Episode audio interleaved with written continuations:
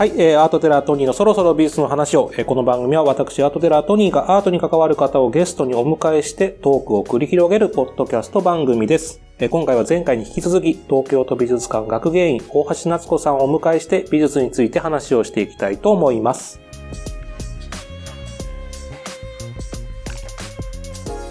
ということで、後半もよろしくお願いいたします。よろしくお願いします。意外とどうでした？前半やってみて。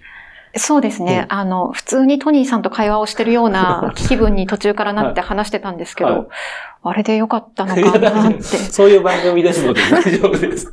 脱線も大丈夫ですので。はい。さあ、ということで、これ大体学芸員さんゲストに招いた時にいつも聞いてるんですけど、まずいつから美術に興味持ってましたかっていう。美術に興味を、あの、普通、えーうん美術に興味を持ったのはうんいつでしょうね。それは僕も知らないです。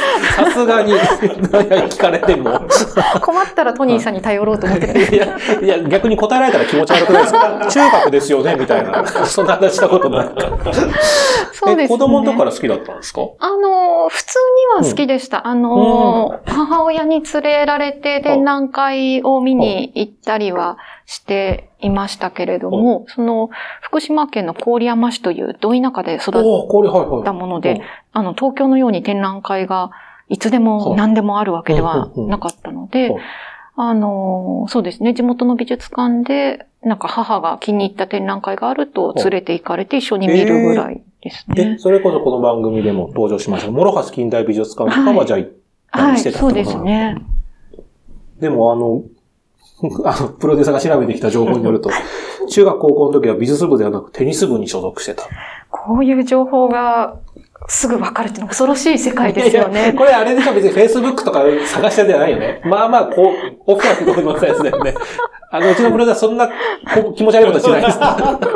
ネットいろいろなの探して、大橋夏子はみたいな感じで調べた情報じゃないらしい。うんえーどこかで話したんだと思うんですけれど、そうですね、あの、体を動かすことが好きで、うん。あの、ソフトテニスだったんですけれど、中高と、は 毎日、毎日放課後、まあ休みの日もソフトテニスをしてましたね。い。こう勝手なイメージですけど、あんま運動できるイメージがなかったです。すごい失礼なこと今言いましたけど。いえ、よく言われますけれど、うんあの、そうですね、うんだから、もう真っ黒に日焼けして。走り回ってました。え、で、じゃあ美術部には行かなかったけど、美術系の大学には行かれたわけですよね？あ、いや、普通の大学に進学をしまして、えっ、と、もともとこう、何かやりたいっていうのがあんまりなかったんですねで、でも受験勉強をしてるときにあ、なんか日本史って面白いなと思って。それで歴史とか、あと考古学に興味を持ってあの、世界不思議発見とか大好きだったんですよ。は いはいはいはい。うんそれで、考古学ができる大学がいいかなっていうぐらいのぼんやりした感じで進学をしたんですねその時。は何学部に入ったんですか？どうしたら。えーと、え、学部ってもう忘れるもんでしたっけ？あの、ちあの、国際キリスト教大学っていう大学にはい。進学したんですけはど、そこは入ってから割と専門を選べるはは。大学なんですね。で、今、学部とかが私が卒いた頃と変わっているので、うんうん。すけれど、うん。その時社会学研、社会、なんだったかな？だいぶ曖昧にななんってまかす。、そういう、まあちょっと社会系の学部みたいなところにいたんですけれど、それで、なんかいろんな授業を、その1年生、2年生の間うんに、その、いろんな授業を受けるんですね。はい教養科目みたいなのを受けてるうちに、ああ、美術って面白いなと思いつつはい、あとまあ東京に出てきたはいので、はいろんな美術館があって、はい。それこそこっちに来て初めて行ったのは東京都美術館だったりもしたんですけれその展覧ど、会覚えてますか？シャガール展を見に来ました。ああ、やってたかもしれない。はいはいはそれで、っていう思っていたところに、3年目になるときに、大学に学芸員課程ができたんです。い。急にですか？はい。うんうんうん。あ資格って大事かなって いうのと、その美術に興味も出てきたので、学芸員課程を取ることにして、はいはまあそのあたりかうらん学芸員になるっていう道もあるなって思いま。した。え、その時はでも美術の先生はいらっしゃったんですか？じゃあ。あ、そうです。ゼミね。的なものもあったりとか。一応ありました。イタリア美術の先生がいらっしゃって、あと、日本美術の先生が、美術系だと、まあ、そのお二人ですかね。イタリア美術を日本人の先生が教えてて、はい。日本 美術をアメリカ人の先生が英語で教えててっていう 謎の システムだったんですけれど、それで卒論を、なんか基本は英語で書くんですけど、へえ、うんうん。あの、なかなかそれも厳しいので、はい日本人の先生の方ではい書こうと思っうんてうん、西洋美術の方にして、はいそうですね。え、それで、卒論は何で書いたんですか？えっ、と、ルノワールで書きました。でも全然イタリア美術でもなく、日本美術でもなく、最終的にこう、ルノワール、まあ印象派選んだってなんか理由があったんですかえっ、と、割と成り行きだったんですけれど、その学園課程を取るようになっては、い美術の方の、えー先生に就こうと思った時に、転科をしなきゃいけなかったんです。はい。あの、その時に理由をしっかり書かなくてはいけなくて、はい何を研究したいかとか。うんうんうんで、その時まだ3年生であんまりどの画家とかも詳しくなかったので、うんうんまあ小さい頃見たルノワールって好きだったなと思って、ルノワールって書いたんです。なんか今んとこまだずっとふわふわしてますよね。多分基本最後までふわふわしてますけど。え、でも、同級生的な人もいるんですか？その、そのあ同じような形で学芸になった人とかもいるんですか？この業界には。そう、でもないですか？意外と大橋さんだけなんですその時。えっ、と、私の代、あ、います、います。はい。じゃあ何人かやっぱそうやってこう、じゃあ新しく学芸に資格できたし、そうやってみようって言ってやった人もいたんはい、はい。うん。で、印象派でまあじゃあ出るじゃないですか。はいそこからどうやってその、ここの2011年、東京都美術館までたどり着くんですか？えっ、と、その、まあ、学芸員課程を取って学芸員になろうかなっていうあたりで3年生なので、周りがみんな就活を始めていくんですね。うんで、なんだか乗り遅れてしまっはいて、まあどうしようって思ってたんですけど、まあ、学芸員になるには、まあ、修士課程は出ていた方がいいって言われていたのうん。で、まあ、私は進学するんだっていうことに決めたんです。それで、その後、一橋大学、大学院に進学はして、うん。まあそこの先輩が練馬の小野さんだったり、板橋の弘中さんだったりするんですけれど、そこで、まあ、フランス美術を研究対象として、まあ専門性を身につけていく時期になりました。その時って、まあ、まあ、ふふわふわしてて言い方すごい失礼だったのありますけど、あの、やっぱり2年間学んで、こう、なんだろう、鍛えられるなっていうのはあるんですか？やっぱ。そそのやっぱ委員になると、やっぱりまた勉強も全然違うんですか？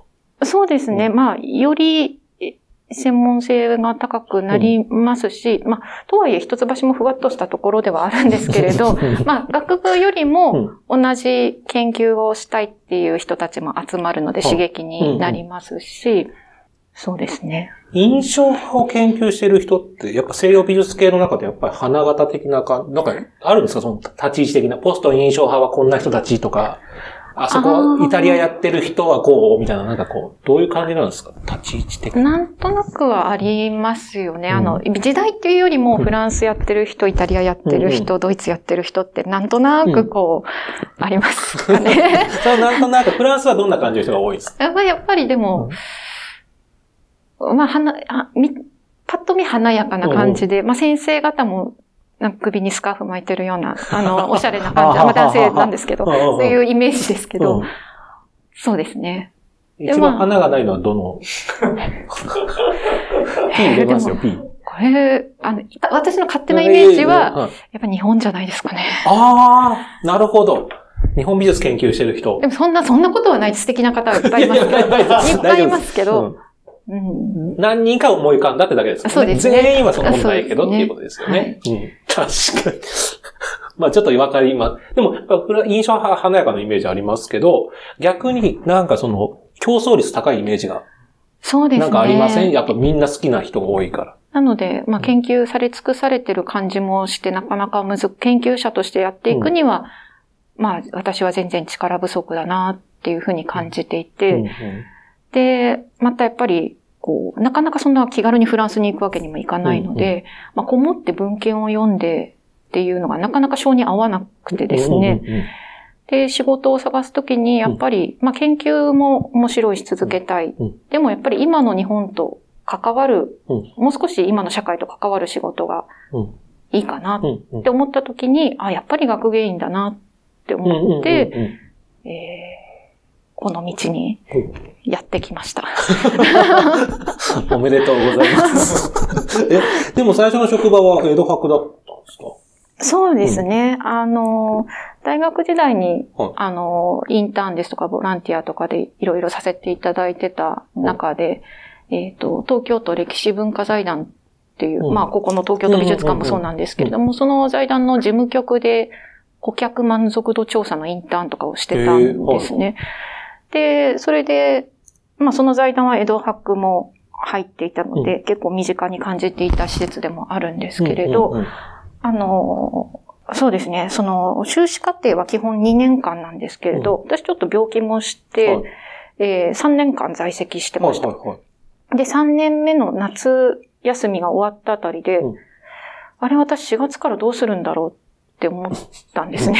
就職活動してなかったんですね。学芸員の募集って結構遅いんですよ。うんその、うんうんうん新卒が毎年あるわけではないので、そうか空きが出たらっていう出たらなので、うんで、ふと思って、うんそれでもう、募集が出たら受けよう。うんうんうん。っていうスタンスを決めた時うにん、江戸博の募集が出たんです。はいはいはい。で、非常勤で週4日ではあったんですけれど、まあ、とにかく、ど、その、自分の専門が確、かに。だって印象派ですもんね。だから、普通に考えたらおかしな話だけど。そうなんです。自分の専門がでもうん、合うところなんてうん、ほとんどやっぱりないわけですよ。もともと学芸員の募集も少ないので、うんうんうんとにかく自分のこう優先順位としてはまず学芸員になることだと。うんフランス美術はちょっと置いておこうと思って、うんうん募集が出たところからうん受けよううんって江戸博を受けて、はい本当に10月ぐらいに募集が出て11月一批採用みたいな。へえ、あ、でも一発合格ですか、そしたら。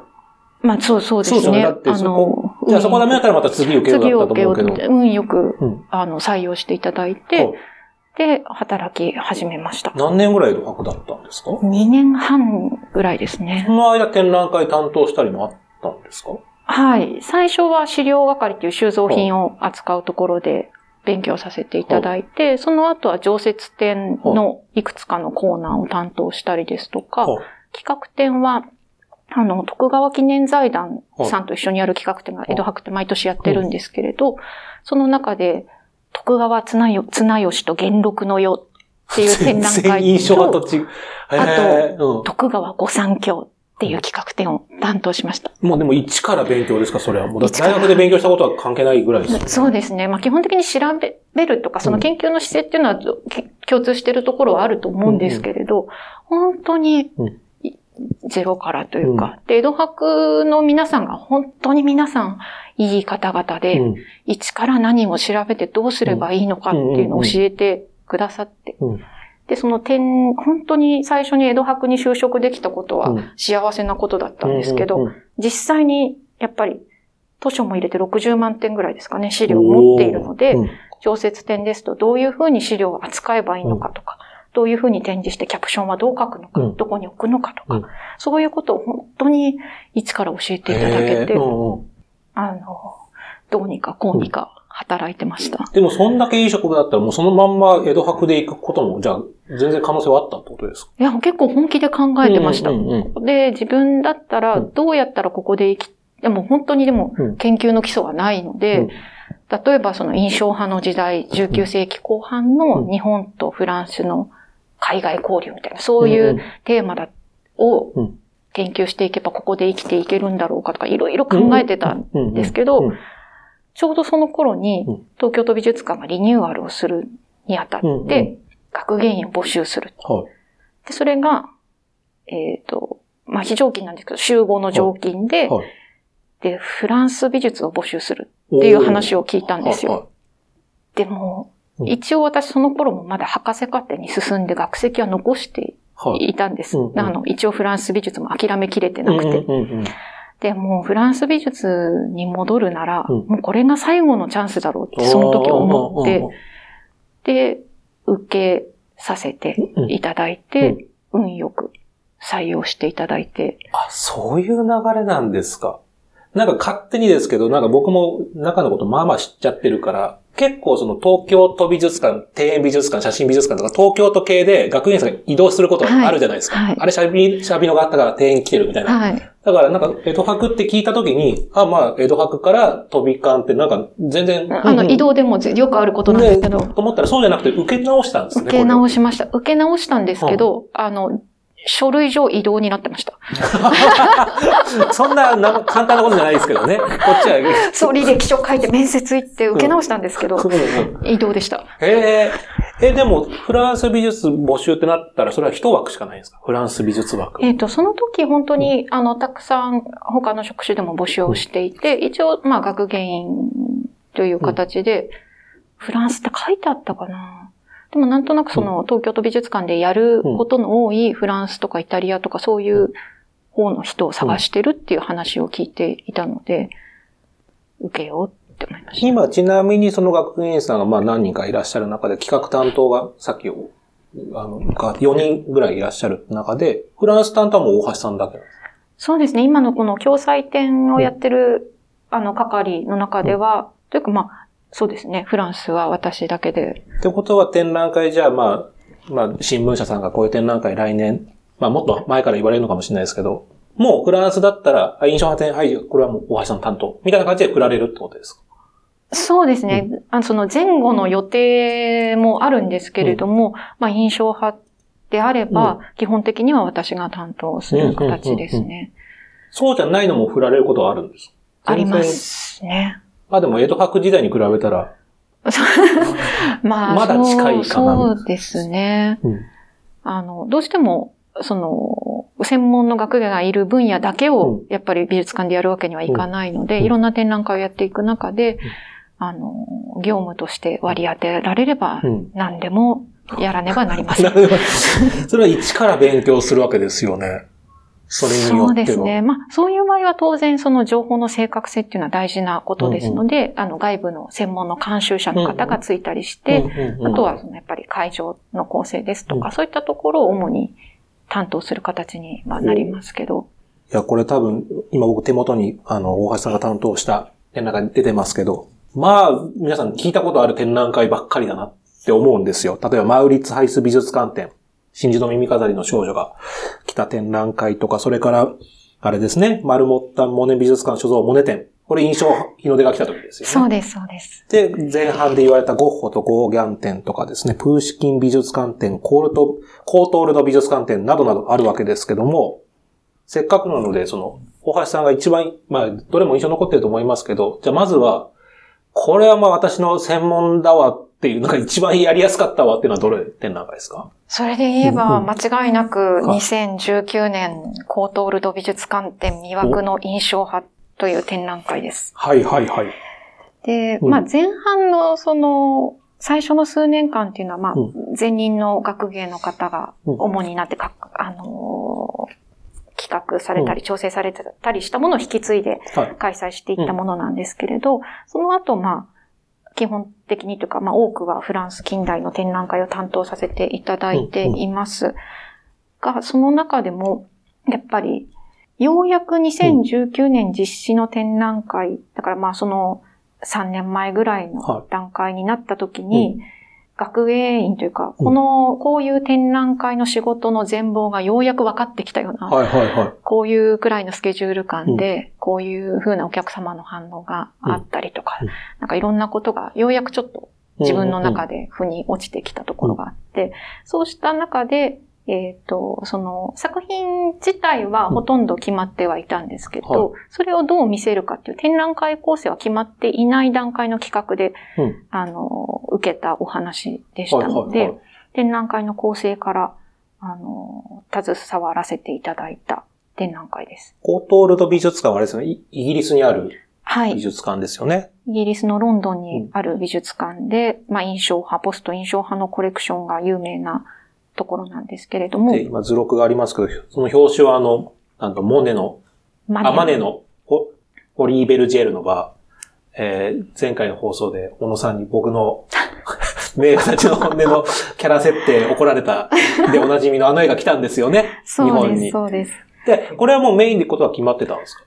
そねれから考えるんですか？だからそういうところ。まず出展作品が何十点決まってて、コートールド展の場合は、もうコートールド美術館がうんリニューアルのために休館するはい。っていうところから始まっていましたので、はいかなりの作品が、こう、このマネだったり、ルノワールだったりっていう素晴らしい作品たちがうん出せますうんっていうところだったんです。もう結構目玉作品のメインどころが。はい。はい。なので、それをどう調理するかうんみたいなところだったので、ただただ名品店として並べるっていうことも一つのやり方ですし、えただ、そうするのか、うん。どういうふうに見せていけばいいのかっていうのを考えて、コートールド美術館っていうのがうん、その、研究教育施設も一緒についているはい。美術館なので、あの、そういう研究成果をうまく紹介しながら、そのコートールド美術館らしさうん。を打ち出せないかなっていうので、読み解くっていうのを一つのテーマにうんうん企画うん。うんをしました。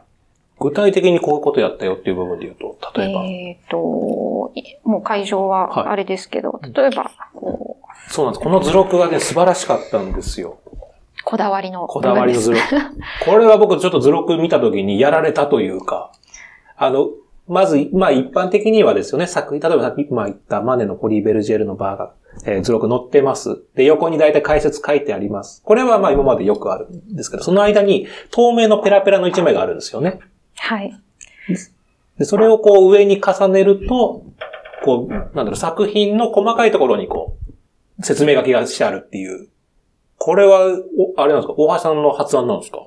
あの、透明のシートではなくて、はいこう、絵にこう、矢印を引っ張って、ここがこうで、ここがこうで、このグラスはこれで、サインがこうでとかっていう、こう、そういう絵本みたいなものがあったり、はい。あの、海外の美術館でそういうシートが展示室にあったりするのを見たことがあって、はい。あこれ分かりやすいなと思ってたんです。で、図録ってこう左に長い解説があって、隣に画像があって、うん。でも長い文章を読むって結構大変じゃないですか。だけど図示してくれればうん、割と興味を持って見れるなと思こって、こがこうっていうのが指してあれ。うん。それがやりたいなと思ってたんです。だけど、図録なので、うん絵は絵で綺麗に見せたい。そこを書きたくないんですよ。っていうのをどうにかできないかっていうのを、うんあの、編集の方とかデザイナーの方とご相談して、こういう透明のシートでつけるっていう形になりました。で、会場ではこの、だから図示したやつみたいなのを、拡大してるのが展覧作品の横に飾ってあったんですよね。はいでそれ見てから見ると、あ、ここがこうでってのが分かりやすくなってたけど、図録でもそれを再現してるっていう。そういう、なんか印象派の絵画って、特に説明がなくても、あの、綺麗な風景とかっていうふうに楽しむこともできるんですけれど、その、時代背景であったりがわかると、もっと面白いこともあると思っていて、で、そこをうまく伝えられないかなって、せっかくコートールドっていうその研究機関と一緒にやるのであれば、そういうネタはいっぱいお持ちなわけですよ。そこをどうにかうまく見せたいっていうのがありました。いや、なんかそう、なんか大橋、まあ他のもちろん飛び美術館の学園さんもすごいいろんなアイディアをお持ちだなと思うけど、大橋さんってなんか毎回いろんなアイディア出してくるというか、普通の展覧会で終わった試しがない感感じとじ。いうか、何かこう、あ、また大橋さんがやってるなっていうのがわかるんですよね。そんなことはないんですけど、うんやっぱりその、名品展うんっていうのは結構ずっと開催されてきて、うん。いい作品と出会うっていう機会は結構日本で豊富にあったじゃないですか。だけど、まあ、今の時代予算の問題だったり、うん。まあ世界中の美術館でいろんなところから借りたいってオファーがあったりして、うん。一昔前ほど、うん。本当にいい作品ばっかり全部みたいなことってなかなか難しくなってきて、うんでも、まあ、コートールドは全部いい作品なんですけど、その名品展っていうだけじゃやっぱりもうそろそろ続かないんじゃないかなと思っていて、何かそういう新しいテーマであったり、切り口であったり、見せ方っていうものは、なるべく作れるように考えてはいます。でも、これは一つその、うん。ポッドキャストでも出ていらっしゃったその怖い絵うん。で、怖い絵展がはい、あれだけあの説明的なは展覧会はでもうん、すごくたくさんお客様が来いて、うんうんうんこんなにもうん。人って情報を求めてたんだっっていう気もして、その翌年の開催かな、これが。うん。なので、少し情報をもうちょっと出してもいいかなっていうのもあって、そういったなんか、他の展覧会も参考にさせていただきながらやってみました。その傾向は今も続いてるなと思います？一般の人が情報を求めてるな。うーん。やっぱり、あの、特にその教養としてのアートとか、こうビジネスに役立つアートとか、なんか若干微妙さも個人的には感じてはいるんですけれど、ど、でもそういうものがやっぱりうん。ある種ブームになっているところも感じてはいるので、そういう目的の方々にとっては一定の情報っていうのは求められてるなとは思いますね。確かに一昔前ほど、もう見て感じるんだみたいなことが減ってきた気はしますよね。ななんかやっぱりこう知識がある程度あった上で見た方がより楽しいよっていう、うんなんか一般の人もそういうマインドに変わってきてる感じが多分、まあこのポッドキャストを聞いてくださってる方が多いのも多分そういう気はしてるんですよね。うんうん感覚だけじゃなくなってきてる。そうか。でもそういう時にその文章とかもやっぱ考えます。やっぱどこまで書くんだみたいなのもあるじゃないですか。そうですね。特にまあ会場の作品解説ですと150字ぐらいを目安に今回も書いてるんですけれど、どの情報をその限られた文字数の中で出すのかとか、うんそれによってなんか、情報は出したいけれど、こう、ひ一つの見方だけを押し付けることは絶対にしたくないので、うんうん。こうあんと、その、それを読んでみることでどう影響が出てしまうかとかっていうのは考えながら書いてはいますね。なるほど。ちなみにコートールドの時には、あの、壁紙もなんかすごい邸宅のイメージだった印象だったのをなんとなく覚えてるんですけど、はい。そういうのとかも、その会場設営とかも、やっぱ大橋さんの中でこうしたいこうしたいって言ったりするもんなんですか？そうですね、そのイメージはやっぱりありますので、えー一緒に相談をしながら、うんコートールドの時は吉野さんという建築家の方に会場のデザインをしていただいたんですけれど、あの、ご提案を受けながら、うん相談もしながらっていう感じですうんね。うん。ちなみに今もう一つあの図録持ってきていただいてるのが多分それ伊庭さんですよね。はい。これはまあ前半でも少しちらっと話出ましたけど、こっちはもう逆に現代アーティストじゃないです。はい。現役の現存のっていう。はいこれはもう今までのやり方とは全く違いますか？全く違いますね。初ですか？その現代アート展は。そうですね。あの、うんグループ展うんを小規模なものをさせていただいたことはあるんですけれども、ここまでがっつりうんお一人の方とっていうのは本当に初めてです。それはそれでまた大変なこともいろいろとあったんですか？ああ、もちろんですね。言言える範囲でぜひぜひ教えて。えっと、まあ、まず、これは、東京都美術館の自主企画展としての開催でしたので、はいうんそういうメディアの方は入らず、うんうんあの、完全に一人で全部、まあ、おもちろん、うん館の人々の協力はあるんですけれど、うんやっていくっていうことはありました。えー、そうですね。これ、まあ伊庭さん決めたのは大橋さんなんですか？伊はい。庭さんでやりたいみたいな。あそうですね。うんうんその、館内の、あの、企画コンペみたいなものがあって、はいこの年にまあ現代作家を取り上げる企画展をやるっていうことは決まっていて、うんうんで、どなたにするかっていうのは、あの、それぞれ希望のある学芸員が企画書を出して、えっ、と、決めていくっていう形になります。うん伊庭さんの作品を見て、うんあの、あもっと見たいなと思って、ほうほう。意外とふわっとした理由でした。あの、はなんて言いますか、現代作家さんっはいて美術館にも収められていらっしゃる作家さんではあるんですけれど、やっぱり数点ずつぐらいそれぞれの美術館にあるので、初期から今まで投資で見たいと思った時に、すぐに見られないんですよね。うんうんうんうん展覧会をやったらうん見られるんじゃないかな。役得みたいな感じで。伊庭さんはあれですよね、クッションとか、陶器とかそういうものを接写してリアル、リアルに描くと言ったらあれですけど、まあ、そういう画家さん、ペインターさんですよね。写真を撮って、うん写真を元に絵画にしていかれる作家さんです。質感が、まあもちろん絵としてリアルなのがあるんですけど、この光の移ろいの感じとかが、まあなんか質感がすごいリアルだなって印象が僕はあるんですけど。そうですね。うんあとはこの時に映像も初めて発表されて、うんそういうこう人が見るっていうのは何だろうっていうような、見るものとこう対象との間にある空気感であるとか、その距離ってなんかなんだろう。うんその不思議さというか、そういったものにも迫るようなところがあって、あの、興味がありました。で、実際コンペ決まって、じゃあやれるってなって、そこから伊庭さんにリアクション取ってはい始めていくんです。そうですね。実際やってみてどうでした？本人に。その時初めて本人にお会いする。そうなんです。うん全く存じ上げなかったので、はいはあの、コンタクトを取って、はいあの、快諾していい。ただいて、伊庭さんが本当にいい方で。で、作家さんってちょっとルーズなイメージとかもうんあるかもしれないんですけど、本当にしっかりとされた、うんあの、3年前ぐらいですかね、決まったのが。で、そこからかなり広いスペースに展示をするっていうことで、うん。計画的に新作も作ってくださって、うん。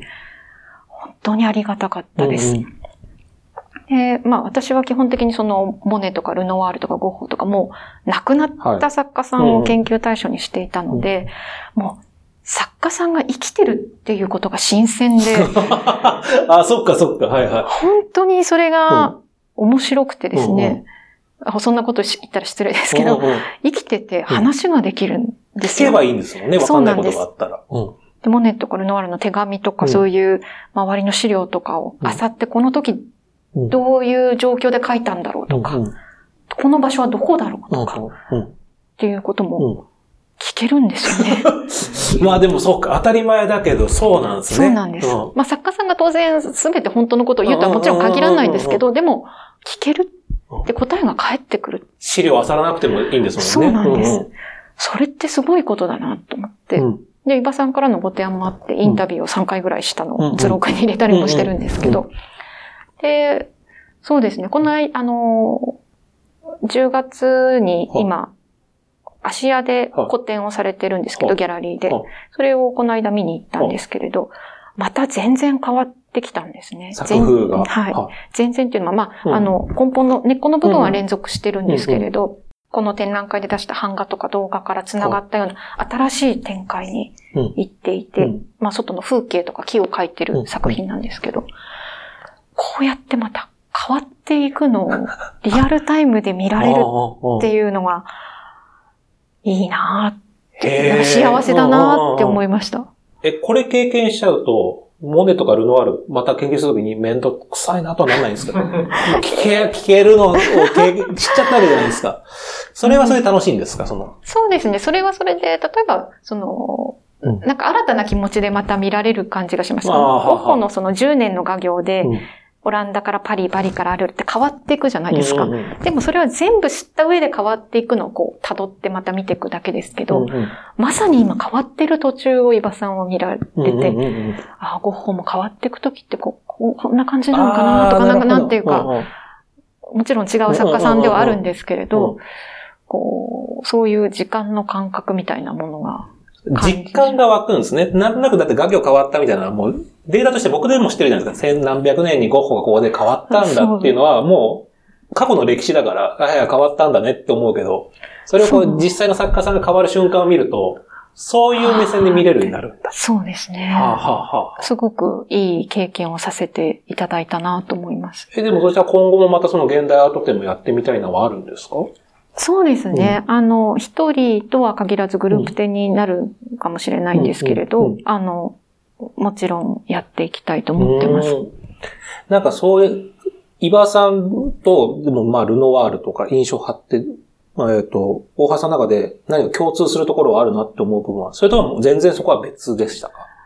あ、でもやっぱり絵画っていう意味では、まあ同じではないですけど、うん。その三次元に見えている世界をどう二次元にしていくのかっていう作業と、作業というか、うん。ことは一緒ですし、うん。特に印象派の画家たちって、まあ、モネは特にそうですけど、その、主観的に見る世界を、なんて言えばいいんでしょうね。あの、自分にとってどう見えるかっていう世界を印象派の画家たちって結構大事にして描いてると思うんですけど、うん。それまでって自分にとってっていうか、うん。リンゴは赤ければ赤いわけですよね。うんだけどそこに例えば青いライト当てたら色変わって見えるわけじゃないですか。うんうんっていうそういうなんか自分にとって見えてる世界を大事にしたのが印象派だと思ってるんですけど、そういう意味ではやっぱり今生きてる、うんあの、画家さんたちにも共通するところがあると思っているので、うんうんあの、そんなに遠いことだとは思ってないですね。そこまでやっぱ画家に興味があるからです。まあ別に今後彫刻も興味とかもありそうです。興味はありますけど、やっぱり絵画って好きだなって思います。へー。で、これだけでもちなみに大変にいろんな展覧会やってるじゃないですか。これとは別に個人的に研究したりはしてたりするんですか？やったらいいなと思ってるんですけど、あの、結局私は博士論文を出さずに、うん。あの、退学をしたので、うん。いつかはっていう気は多少はありますけれど、今のところはちょっと仕事で手一杯です。もうこっちがいっぱいいっぱいだって今言えない、まあ言えなくていいと思うんですけど、もう次の準備もしてるわけですよね、これをやりながら。はい。どれぐらい抱えてるもんなんですか？常時。一本二本ってことはないですか？もう少し抱えてそうですね。その、業務の多さは全然うん年によって違いますけれど、まあ3年4年先まで決まっていたりもするので、その決まっているものの準備っていうのは少しずつ進めていく感じでする。大ね。変ですよね、それもやりつつだ。そうですね。この学芸員をやってて、特に研究の、いいまあ、側面で考えたときに、もう、例えば特にゴッホとかルノワールとかモネって、もうほとんどいろんな情報出回ってると思うんですよ。他のが知られざる画家とかに比べて。うん新発見とかってあるんですか？やってて。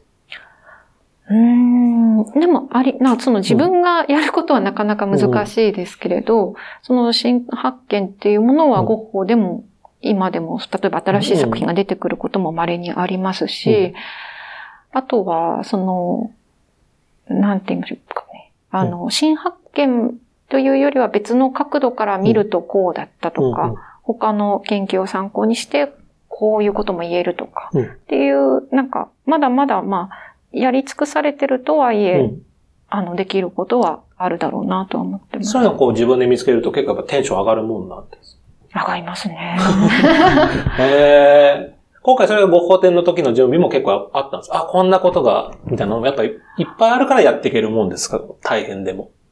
そうですね。その、うん。まあ、情報として新しいことを知る。あ他の、その自分が発見をしなくても、うん他の研究者の方々が、まあ、うんね、日々とは言わないですけども、論文を発表されて、うんどんどん新しい情報は増えていきますので、それを知ることは単純に楽しいですし、うん。まあ情報だけではなくて、やっぱり美術館にいるとこうして本物の作品がやってくるのでそれはやっぱりとてもこうワクワクすることですね。研究じゃなくて、じゃあ次展覧会を開いていろんな、それこそさっき言ったコートールド美術館展自分はこういう感じでやってみようって言ってやって、観客の方の反応って気になってエゴサーチとかしたりはすることあるんですか？あそうですね。その展覧会名で検索はしますね。で結構、あ、伝わってるなっていうのもあれば、なんか伝わってないな、あちょっと嫌なこと言ってるなとかもあったりするんですか？ありますね。あ、それは、ただ、まあご法典で言えばご法典、ハッシュタグご法典とかで検索をすると、あの、結構その、ご法典とはいえ、結構皆さんヘレーネに興味を持ってくださってるとかっていうのが分かると、すごく嬉しくなりうん。ます。おー、なるほど。ただのご法典じゃなくて、ヘレーネをテーマにうん。押し出したいってサブタイトルにもどうにか入れて、うん。こう、押し出してたので、うんそういうのは嬉しいですし、うんまあ、ね、あの、もちろんネガティブな意見もうん受け止めてでも結構こまめにチェックしてるんですか？してますね。じゃあこれ聞いてる方はそういうことなので、あの、ご法廷ハッシュタグの時は気をつけた方が、ね、あのはい、大橋さんチェックしますよっていうことですから、ぜひ。うん。まあ、昔はもっとビクビクしてたんですけど、まあ、ね、年も取って、だんだんこう、万人受けするものってやっぱり難しいじゃないですか。なので、まあ最後悩んだら、まあどっちもこう良かれと思ってやることで悩んだら、うんもう好きな方をやろうと思ってます。割り切るようになったんですね、はいそこは。へえ、なるほど。え、ちょっとこれでちょっとまた別件の話で、こう美術以外で好きなもの、趣味などありますか？こんだけ忙しいとなかなかできないと思いますけど。そうですね。割と、あの、飽きやすいので、趣味も変わるんですけあ、でもど。趣味はあるんですよね。なんかなんか。そうですね。まうんあ、あの、旅行に行くのも好きですしはい、最近はよく自転車に乗ってます。で、近所をサイクリングと？かあそう、そうですね。クロスバイクを手に入れたので、あの、シャーって。やっぱ意外とスポーティーなんですね。その印象ないないですけど。結構な距離走るんですか、それは。まだ、うんあの、ちょっと真夏は避けてたので、まだ2ヶ月ぐらいなんですけど、あの、今、往復30キロぐらいまあ、で結構行きますね。行けるようになりました。それなんでまた急に自転車乗ろうと思ったんですか？おなん、ででしょうね。きあの、あまあ、自転車があればもうちょっとい気軽に移動できるなとは思って。それはやっぱオランダの影響ありますか？関係ないですかオランダ自転車好きじゃないですか。どうっすらとどこかであるんですかね。うんうんなんかうん、こう、東京の西側って、は中央線とはか西武線とか、こう横移動は楽なんですけど、縦移動縦移スと動はかじゃないしにくいじゃないですか。で、私免許を持ってないので、はい。あの、自転車があったらシャーっていけるなーって思ってて、うん で、とうとう手に入れてうん、あ走ってます。じゃあ休みの日の旅に。それはなんはかこう目的あって行くんですか？それそれ例えば美術館行こうとか。い、そうですね、それぞれですけど、美術館に行こうと思って、うんあの、行った時もあります。ただですね、うんヘルメット被って、うん片道15キロぐらい、ジャーって行ったら、汗もかいてベトーっとかなってるところで展覧会を見るのかっていうと、あなかなか難しい。美術館は行き先としてはちょっとあれかなって気はしてきてます。なるほど。まあ、この季節になれば、うんあの、涼しいまあ顔していけるかなとも思うんですけど。うん。でも、大橋さん、だって、まあ、皆さんネットワークあるから、あ、大橋さん来たなってわかるじゃないですか、美術館の人。まさか、スポーティーな自転車に来ると思わないですもんね。そうなんです。あヘルメットの、込みで。一人って本当に誰にも気づかれず見るだけならいいんですけど、そこでたまたま誰かに会ったら、そうすっごい恥ずかしいじゃないですか。あわるじゃあ、僕も本当それあって、別に自転車じゃないけど、たまたまダサい格好というか、もう今日はもうこれでいいや、みたいな格好で行ったりとか、もうなんならメガネとかの時に顔バレしたりとかして、ああ、ちゃんとしてくればよかったなって思うことありますよね。そう、そうなんですよね。これ多分この業界あるあるですよね。うんうんうん。ああ、そうか。え、ほ、それまでどういう趣味とかしてあったんですか？他にこんな趣味もあったよ。他に、あ、まだ一応細々やってるのは、はあの、また全然違う方向ですけど、刺繍をしたりしてます。へえ。その細かい作業をしてるのが割と好きではやってます。い結や構多した。味ですね、そう考えると。でも、なんか、平気で数年何もやらなかったりするんですけうどん、で、再びブームが来るとやったりするので、えテニスはもうやってないんですか？全然やってないですねうん。体は動かす感じは、だから今自転車ぐらい。そうですね。はい。でも今、さらですあれなんですよね。とそう、あの収録前にその話になりましたけど、年が1学年下なだけで、はい。生まれはほぼ一緒じゃないですか。漫画とかアニメとかゲームとかそういうのはどうなんですゲームはほとんどしないですけど、漫画とかアニメは普通に好きでしたし、今も見てるものかあ、は。本当ですか？今も。なんでしょうね。もう長いもので言えばワンピースとかは追ってますよ。あ、本当ですか？意外な感じ。ええあ、じゃあ普通にそういうのも見、普通に別に小さい頃から少女漫画とかも読みます。小学生の頃とかそれこそセーラームーンとかじゃないですか？もうあたりも、うんあの、普通に体験はして育ってきてます。テレビも普通に結構見る感じですか？そうですね。あんまりその、実家はテレビ見ない家だったんですけど、もう大人になってからは、あの、夫もテレビっ子なので、だいたい家はテレビついてますね。へえ。でもそれやりつつ美術ってなると結構ほんと一日忙しいっすね。そうですね。うーん。まあでも、そ、そんなには、昔に比べれば落ち着いて過ごしてます。なるほど。あの、ちなみになんですけど、最後の方の質問ですけど、個人として何かチャレンジしたいこと、将来成し遂げたいことはありますか？すごい質問ですけども。学芸員としてですか？そうですね。学芸以外でもいいですよ。なんお店開きたいとか。成し遂げたい。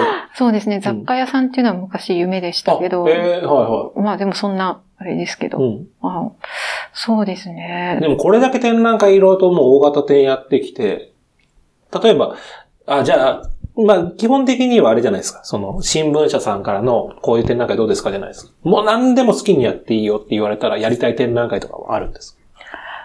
何でも好きにって言われると、逆に困りますね。もう世界中のどこでもってことですようんはいね。悩みますでねも。そういうのをこう考えたりはしないんですか？もし、死ぬまでに一回あれ、あれを借りてきたいなとか、あれとあれを見せたいな、みたいな。ああ、まあ、うん考えることはありますけど、どっちかっていうと、ある程度制約があった方が燃えるというか、なんというかうんこの範囲うでんベストを尽くすっていうもうまあでもそういう仕事をやってきたから、うんもうすっかりそういう体質になってしまったんだと思うお題があった方がってことですね、そう。そうですねうん。まあ、そうですね。本当に世界中からな、うん予算も関係なくやるのであれば、うんもう西洋美術の大犬展ですね。ダッサいタイトルですけど、だ大犬展で。でタイトルは仮です、仮。多ですよね少です。けど。猫じゃないですね。犬。猫じゃないです。犬ですね。え、本当ですか？それ犬が好きだからってことですか？犬が好きですね。えっと、小東美術館さんで、猫猫猫展って展覧会やって、多分、開館以来の人が入ったんですって。で、2匹目の土壌に続けって言って、犬犬犬展やったら全然人来なかったんですうね。ん。だから、犬ってそんなに、その時にその学園さんと喋ってたんだけど、猫好きって全猫が好きなんですよね。どの猫も好き。うん。犬好きって基本自分家の犬が好きなだけで、そうなんですよね。だから、あんまり僕は大犬展でそんなにヒットしない気がするけど、なぜ大犬展を、これはき興味津々です、今。えっ、と、やっぱり、まあ、犬の歴史自体も興味深いはじゃないですか。その、まあ、汚いものを漁るっていうイメージから、うんうんうん貴族のと共に狩りをする、かっこいい犬が一緒に肖像画と一緒に描かれてたりもするじゃないい。ですか。っていう、まあ、その、こじつければいろんなテーマができるだろうなと思っているのと、まあ、私は大型犬が好きなんですけど、まあかっこいいじゃないですか、やっぱり。あ例えば、えセントバーナードとかその辺で。とか。まあそうですね。レあとトリバー。はレトリバー系ですね。そのワシントンナショナルギャラリーにも白いふさふさの、まあモフモフした犬だけ描いた肖像画とかあるんですけえーど、やっぱり、まあ、まあ結局自分の犬が可愛いんですけど、うん。誰かがある思いを込めて、うん。わざわざ犬描かせたりしてるわけですよね。まあでもちゃ多分どんなに話しても、いい犬の絵を一回いっぱい集めてみたいんですよね。え、ちなみにその大犬展は目玉作品は何なんですか？もう何借りてきてもいいとなったら、ポスターに使うなんでしょうのはね。何ですか？大犬展。難しいですね。その、ワシントンの、うんまあ、すごいパッと浮かんだのがそれだったり、あはと、ティッツェハノが確か子供と大きい犬をこう一緒に描いてる絵があってうん、あれかな確かに他にパッとなんか名画で犬がドンって、まあ、パッとない。日本画だとなんか、岡田光琳とかが描いた可愛い犬とか、丸山王居の犬とかってあるけど、海外の、まあ出てはいるとまあ、思うんですけど。脇役的によくいたりもするんですけど、うんそうですね。だから、まだちょっと展覧会としては成り立たない状態 なんですけど、うんなんか、その、うんうんなんて言うんでしょう、その小規模なき、うよくコレクション展で動物に着眼する、うんまあ、府中市さんとかもやっぱされてるんですけど、うん。なんかその海外の主要な美術館の名品、あまあ、名品じゃなくても、持ってくるのにお金もかかるし、まあ、ね、あの手間もかかるんですけど、うん。だから本気でそういううん。西洋美術のいい犬たちを集合させたいっていう、もう、うんいやいや、めちゃくちゃ興味津々に大犬展が今もう全然今見えてないですもん、なんか。見えて、見えてないですうんね。あの、私もあんまりその、何も考えないでそう言っちゃいましたね。なので聞かれてふと思いついたのがそれでした。でもあれですよね。だってヘレーネさんも美術館作る28年かかったわけですから、28年後ぐらいに大犬展やってるかもしれないですね。そそうですね。今ここで、うん。これが公表されましたから。でも、本当にその、すでに新美さんでもやってますけど、あの、もう少ししたらやっぱり、まあ、一度はルノワール展は担当してみたいなと思いますし、まだしてないんだ。そうですね。ああ、なるほど。はい、はやってみたいうんと思いますし、あとその印象派の画家で、うん。日本であんまり取り上げられ、まあ練馬区ビで小野さんがシスレー展されましたけど、なんか、アルマン・ギオーマンとか、そういう、あんまり、よく印象派展って言ったらついてくるけど、はいはいはい。でも、その人だけ取り上げて、あんまりないような、そういいう印象派の画家たちを、うんその、まあ、できれば古典形式で紹介するような、うんまあ、その他の印象派画家シリーズみたいなものはやってみたいな。その中に印象派っていうとイメージあるババイプレイヤーってあいうのですよね。そうそうそうですね。んあの、まだまだ注目しがいのある、なん、なんて言うんでしょう。まだ取り上げられてない、あなたの知らない印象派的な、その、そこはうん、もう少しこう、もっといろんな人があの時代にいたよっていうのは、んんん展覧会としてやってみたいなと思いますね。いや、これなんかちょっと実現するといいですよね、本当に。もう犬より前にそれを言うべきでしたね。いやいやいや、犬聞けてよかったですよ、多分。これを聞いて、あ、うちこんな犬あるよとか、連絡来るかもしれないですからね。大犬店に。大犬店だから、名前はダサいっすわ、やっぱ大。うん、漢字もなんか似てますからね。大犬店で漢字に表記しちゃったら。そうですよね。あの、もうちょっといろいろ考えなきゃいけないことはありますねそうで。でも、犬対猫店でもいいかもしれないですよね。そうですね。片っぽ犬にして片っぽ猫にしての。だから、猫好きの人と組んで一緒にや,、やればいいですね。そうそうそうそう。うん。そしたらなんかものすごい盛り上がりそうですけどね。うん多分一人でやると犬率が高くなってしまうので。熱狂的な猫派の学芸員さん見つけてきて、二人で、こう、対決方式でやったら、まあ盛り上がると思いますよ。永遠のテーマですから、ね犬派、猫派は。そうですね。で、ちょっと僕の方でもリサーチしておきます。猫派の学芸員さん見つけたら、はい。ゼロ美術で。その時にはぜひぜひ。はい。はい。さあ、ということで、あっという間にお時間がやってきましたけど、その他お話ししたいことがあればお願いしますということで、まあ、前半後半終えての感想でもいいですけど、どうでしたか？えーと、そうですね、ん。こんなお話で良かったのか、いろいろ思うところはありますけれども、あの、ぜひ皆さんにヘレーネが集めたボッホのコレクションを見に来ていただければ嬉しいです。はい。これは配信が11月27日予定してますけども、展覧会としては12月12日まではいやって。おりますので、ぜひぜひ、あの、この回から聞いた人ももしかしていたとしたら、前半聞いていただければ、ヘレーナの点ことはいっぱい語ってますので、はい。それを聞いてから展覧会に来るとより楽しめるんじゃないかなというふうに思います。はい。小林さんどうもありがとうございました。ありがとうございました。